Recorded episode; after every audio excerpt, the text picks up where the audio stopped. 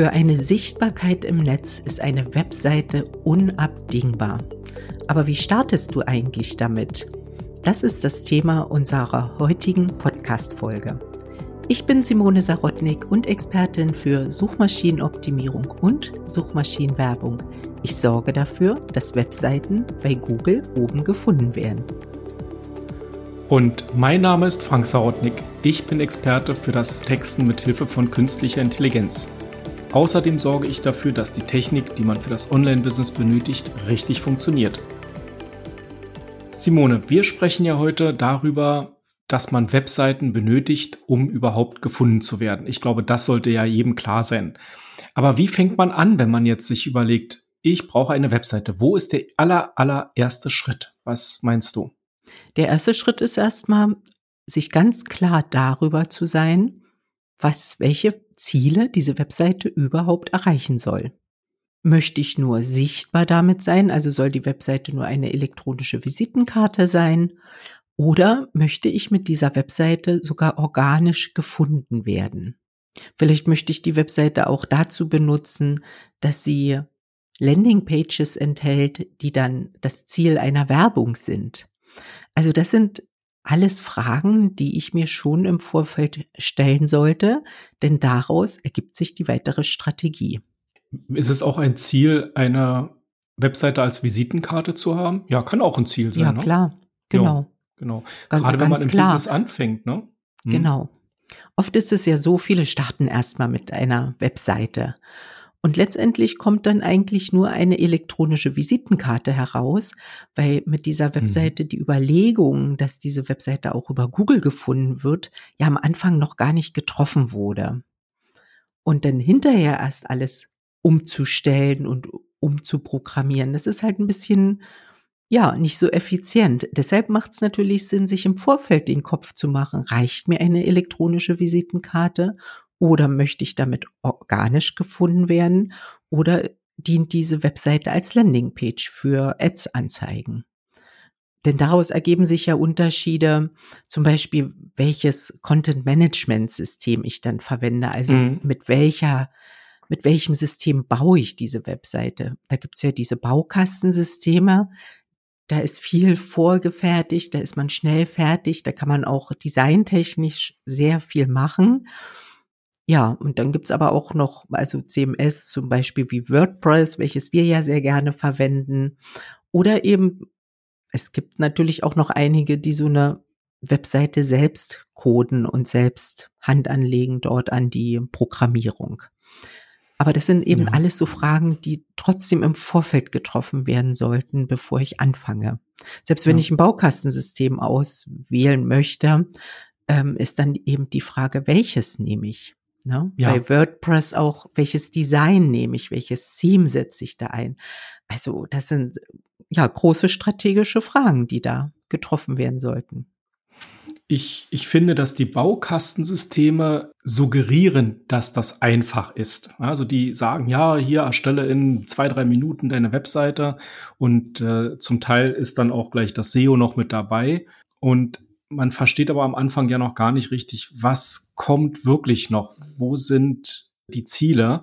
Und manchmal wird eben diese Auswahl des äh, Content Management System einfach überlagert von dem Thema Zeit. Also ich will es jetzt möglichst schnell haben und ich brauche ja nur eine Visitenkarte. Und da ist dann manchmal auch so ein bisschen der, der Wunschvater des Gedanken, schnell und einfach ins Netz oder sichtbar zu werden im, im Internet. Und das kann aber auch fatal sein, wenn man dann etwas weiter denkt und sagt, okay, hier fehlt das, hier fehlt das, hier fehlt das. Und da finde ich, sollte man sehr, sehr viel, ja, überlegen, wie man das Ganze eben gut und richtig auswählt.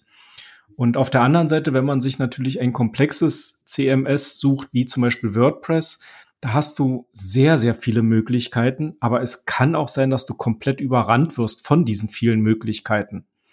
Und da ist es dann eben auch wiederum wichtig zu verstehen, wo ist die Strategie auf nicht nur auf einen Monat oder ein Jahr, sondern auf drei, fünf oder zehn Jahre.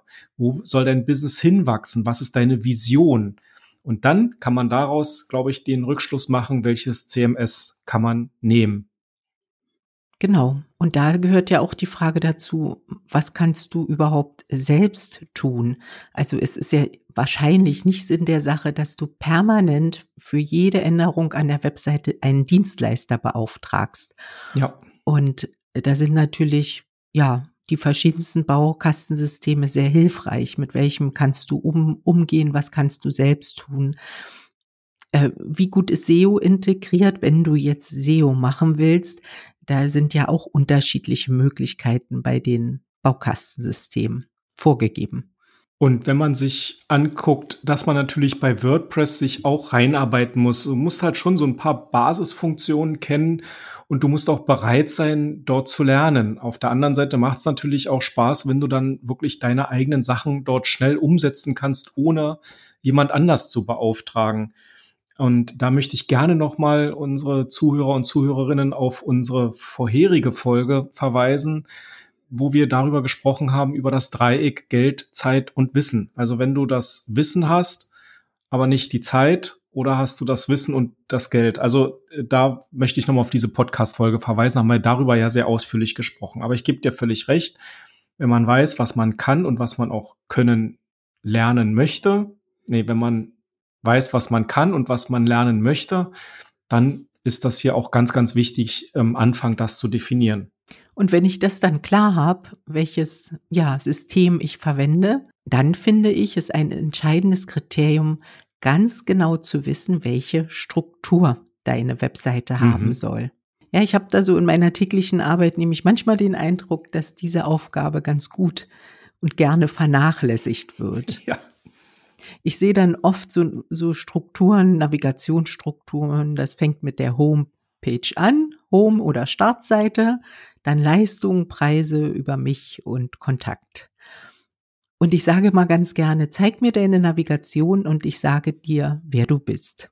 Und wenn ich da aber nicht aus der Navigation schon gar nicht erkennen kann, ja, was du tust, dann finde ich das suboptimal. Und nicht ja, nur ich, sondern wahrscheinlich auch die Suchmaschine, auch genau, alle anderen Besucher.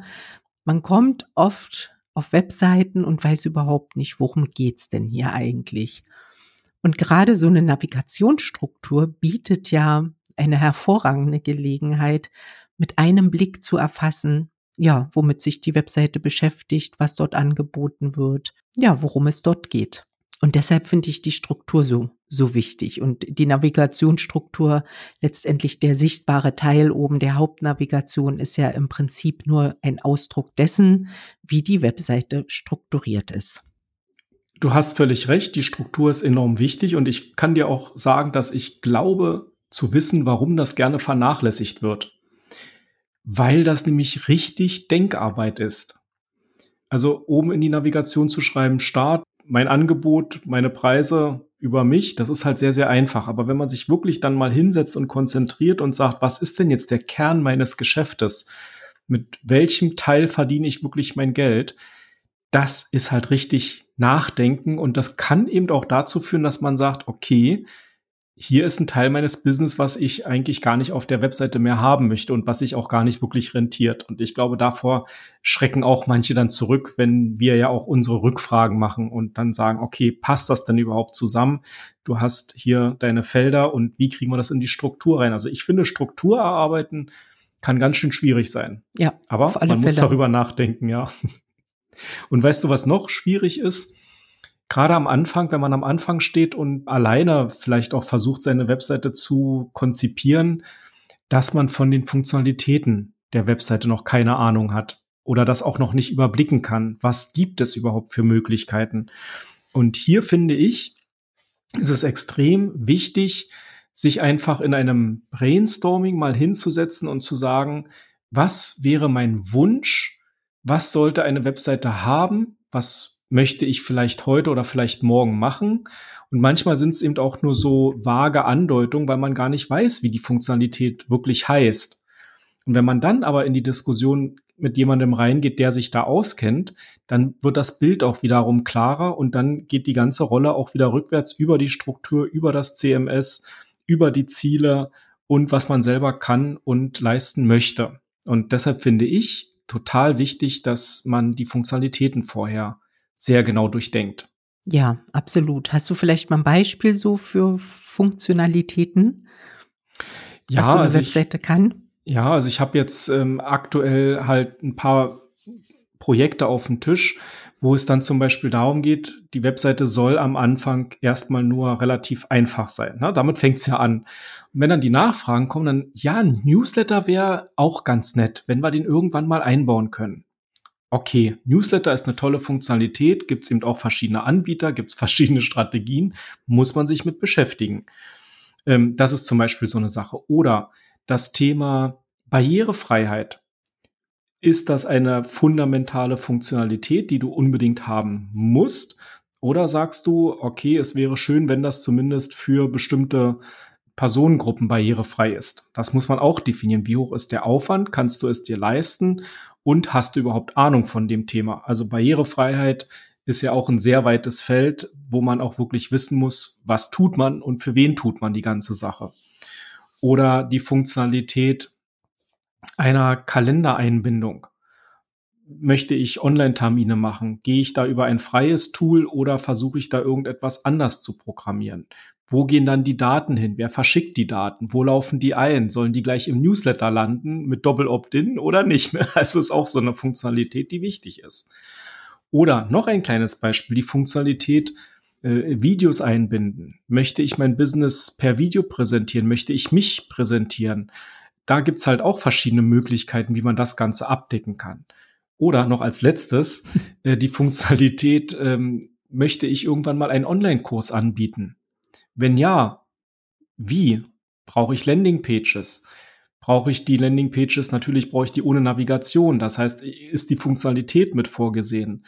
kann ich dort individualisieren, also kann ich dort äh, meine Zielgruppe besser ansprechen und so weiter und so fort. Also das sind halt so Sachen, die muss man einfach mal fließen lassen. Und wenn du dann den vernünftigen Counterpart hast, der sich mit der Erstellung der Webseite beschäftigt, der dann wiederum die Rückfragen macht, brauchst du es jetzt, brauchst du es in Zukunft, ist es essentiell. Ja, und dann äh, kommt man da halt auch schön in der Arbeit nach vorne und äh, fühlt sich dann auch mit der Webseite letztendlich wohl und hat auch die Entwicklungsmöglichkeiten. Ja, auf alle Fälle. Und mir fällt da noch ein, kann ich Analyse-Tools anbinden. Oh ja, ne? oh Google ja, Analytics, die ganzen Sachen. Also ja. wenn ich nur eine elektronische Visitenkarte habe, will ich vielleicht gar nicht messen oder brauche ich gar nicht messen, wie viele Leute meine Webseite besuchen. Aber wenn es dann schon wirklich ins, in die Tiefe geht und Conversion Tracking erfolgen soll, ja, wie binde ich Analyse-Tools ein, wie binde ich äh, die Cookie-Consent-Banner ein. Mhm. Das, ja, ich, also bei dem Baukastensystem so gut kennen wir uns nicht aus, bei den verschiedenen, außer bei WordPress. Deshalb weiß ich nicht, aber ich habe manchmal einige Kunden, die mit Baukastensystemen arbeiten und da bin ich immer ein bisschen zurückhaltend und irgendeine Überraschung wartet da immer auf mich das muss man ganz klar sagen, die Baukastensysteme, die einfachen, haben eben ihre Limitierungen.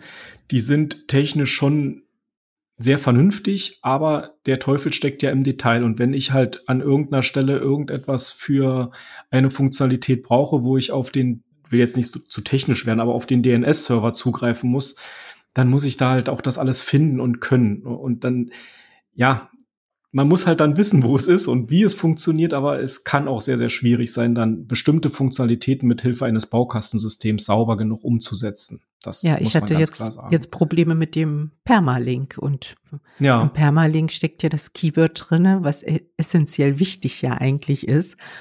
Und äh, der Permalink hat nur eine bestimmte Anzahl an Zeichen zugelassen. Oh.